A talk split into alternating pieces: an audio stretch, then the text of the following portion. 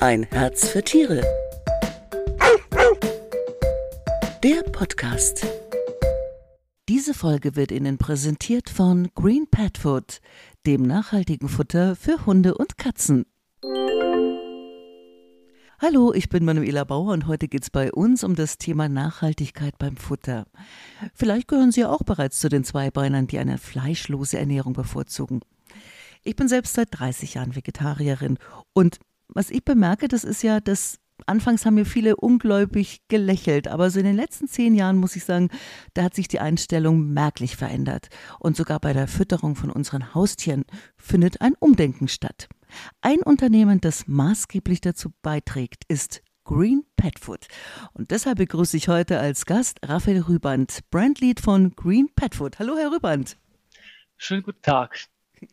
Hallo, ich möchte Hi. Ihnen als erstes ganz herzlich gratulieren. Ich habe heute ja. erfahren, Green Pet Food ist der Gewinner von 2024 für den deutschen Nachhaltigkeitspreis in der Kategorie Futtermittel und Nahrung, Tiernahrung. Herzlichen, natürlich herzlichen Dank äh, dafür. Ja, also es hat uns äh, überrascht und, und natürlich auch glücklich gemacht. Und wir, wir freuen uns, diesen Tag äh, so schön miteinander zu zelebrieren und dass wir dieses Interview auch miteinander führen können und den Podcast. Jetzt noch zu dem Preis. Was bedeutet das für Sie? Ist, also erstens, so Preise sind ja oft mit Geld verbunden. Ist er das?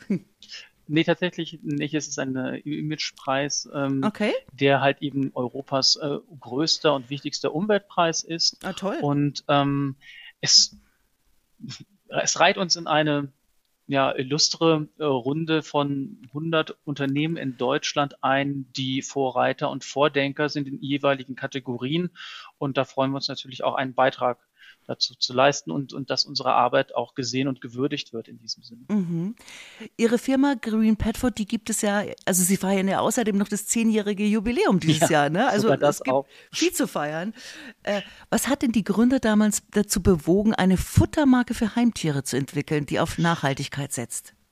Ja, damals waren die bereits schon von der Idee angetrieben, eine nachhaltige Futtermarke für Haustiere zu entwickeln, weil wir damals erkannt haben, dass immer mehr Hundebesitzer nicht nur über ihr eigenes Konsumverhalten nachdenken, sondern neben den 80 Millionen menschlichen ökologischen Fußabdrücken mhm. werden ja noch etwa ungefähr, naja, so zwei, naja, 26 Millionen Pfotenabdrücke von Hunden und Katzen auch hinterlassen. In Deutschland? Ähm, in Deutschland tatsächlich. Aha. Das ist schon eine Menge und mhm. da haben Forscher errechnet, naja, ein 15 Kilogramm schwerer Hund mhm. braucht, stößt ungefähr fünf, äh, 630 äh, CO2 äh, aus, 630 Kilo CO2 aus.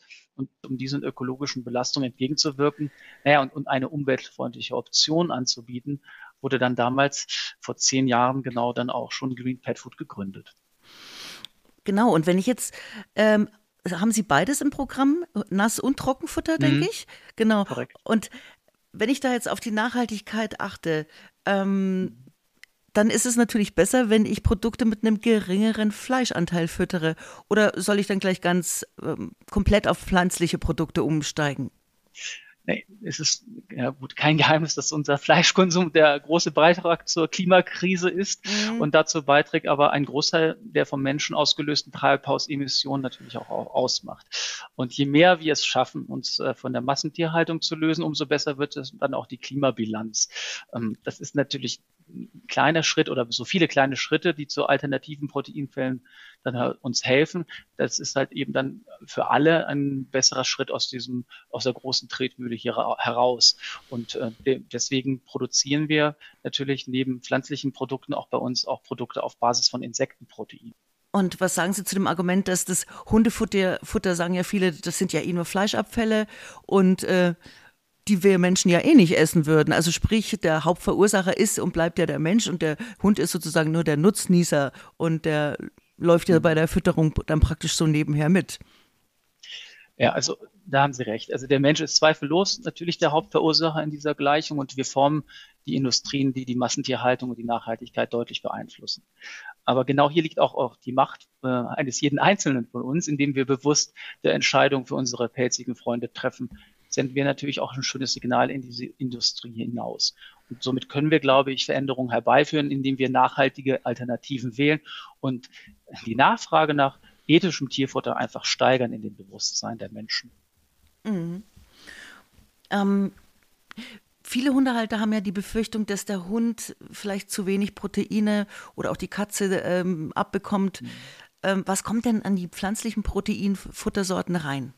Ja, gern. Also das sind ähm, in diesen pflanzlichen Hundefuttermitteln verwenden wir sehr hochwertige Proteinquellen, also vor allem rote Linse, äh, Kartoffel, Erbsen, mm. Proteine. Da kriege ich gleich ähm, Hunger. Ja, äh, ich hatte übrigens heute auch einen leckeren Linseneintopf. ähm, es geht also bei den Proteinen aber vielmehr darum, ob sie alle Aminosäuren enthalten. Und das ist wichtig, das braucht nämlich der Hund. Und mhm. der Hund hat keinen Bedarf per se an Proteinen, schon gar nicht an Bedarf nach besonderen Zutaten. Der freut sich natürlich, dass er leckeres äh, vorgesetzt bekommt. Ähm, der Hund hat aber einen Bedarf nach richtigen Aminosäuren, die dann im richtigen Verhältnis zueinander stehen müssen. Und das ist bei unserem Futter garantiert. Da bin ich auch nicht der Fachmann, sondern da äh, gibt es tierernährungswissenschaftliche ähm, ähm, Doktoren und auch äh, Tiermediziner, die sich damit auseinandersetzen und uns unterstützen.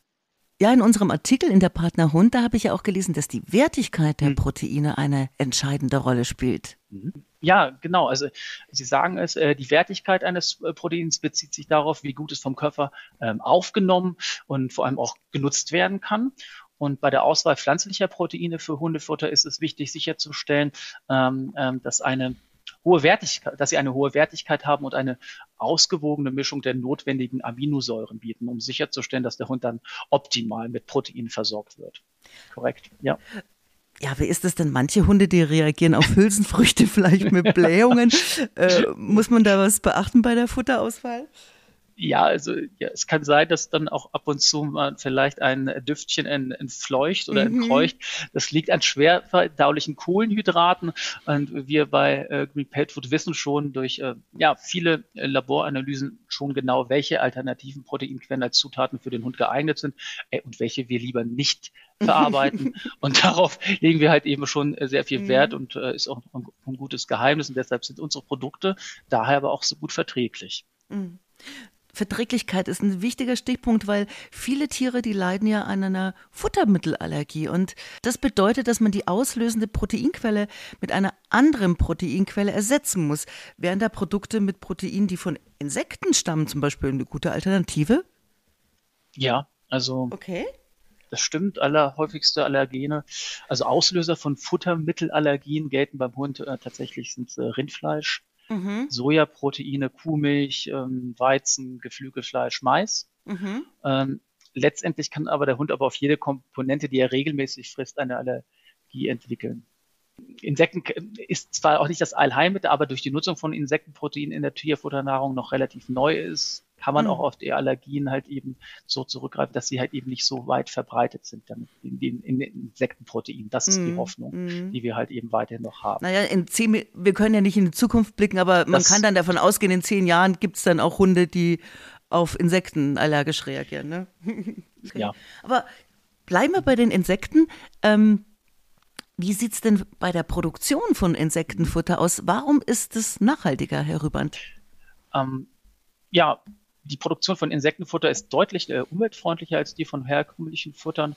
Unsere Insekten werden nämlich auf kleinen Farmen in Europa gezüchtet und mit Lebensmittelresten gefüttert. Und sonst weist auch die Produktion im Vergleich mit äh, konventionellen Futter geringere Emissionen von Treibhausgasen auf, erfordert weniger Wasser mhm. und Land mhm. ähm, und minimiert dann dadurch auch die Bodenverschmutzung.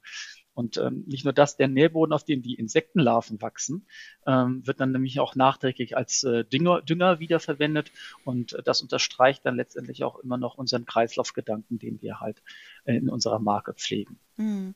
Ja, was mir als Tierfreund und sicher auch anderen wichtig ist, dass ähm, das verbundene Tierleid deutlich geringer ist ne, bei Insektenfutter, als wie jetzt, äh, ich sage jetzt von Haltung von Rindern und der Tötung auch von Rindern. Also das läuft ja bei Insekten alles ganz anders ab. Und die mögen sie auch gern kuschelig eng, ne? im Gegensatz zu anderen Tieren.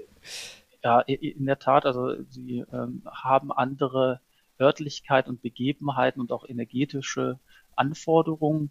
Und ähm, dementsprechend, ja, ist, ist es schon, wir müssen es aber auch trotzdem sagen, werden diese Insekten natürlich auch für das Tierfutter dann auch getötet. Das stimmt. Ja, aber es, es ist, glaube ich, ähm, nicht so mit Tierleid verbunden wie jetzt bei einem Säugetier. Ne? Ja. Was ist denn generell das Ziel von Green Pet Food für die Zukunft, Herr Rüband? ja, wir möchten möglichst bei vielen Menschen äh, das Bewusstsein irgendwie dafür schaffen, dass sie allein mit der Wahl des Futters für ihre Haustiere viel tun können, um nachhaltig zu leben, quasi ohne den Verlust von Vitalität, Geschmack und Verträglichkeit. Mhm. Das ist eigentlich die große Vision, ähm, dass wir eigentlich mit dem jetzigen Schritt und dem bewussten Kauf eines nachhaltigen Futters auch das Morgen mitbestimmen können. Ich denke, das wird auch mit dem Nachhaltigkeitspreis noch mehr gelingen, hoffe ich und wünsche ich Ihnen. Das ja, ist wirklich danke. ein ganz toller Preis. Und ähm, das klingt alles überzeugend, wie ich finde. Und wenn Sie jetzt noch mehr zum Thema Haustiere bzw. Hunde nachhaltiger füttern erfahren möchten, dann lesen Sie doch die neue Partner Hund. Die ist jetzt am Kiosk. Und wir hören uns wieder am 23.11. dann mit dem Thema Nass gegen Trockenfutter, Vor- und Nachteile. Ich sag Ciao, Servus und vielen Dank, Raphael Rüband. Tschüss, Herr Rüband. Wiederschauen. Diese Folge wurde Ihnen präsentiert von Green Pet Food, dem nachhaltigen Futter für Hunde und Katzen. Ein Herz für Tiere. Der Podcast.